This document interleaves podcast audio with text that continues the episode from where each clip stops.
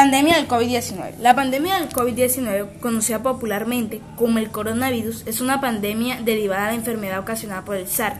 Su primer caso fue identificado en diciembre de 2019, cuando un grupo de personas fue identificada con una neumonía desconocida.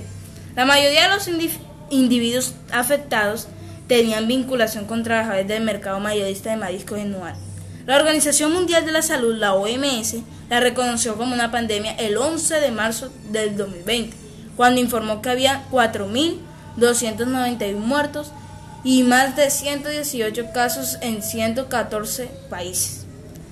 El día 9 de julio del 2020 se había informado de más de 186 millones de casos de la enfermedad en 258 países y un territorio en el mundo de más de 4 millones de fallecidos.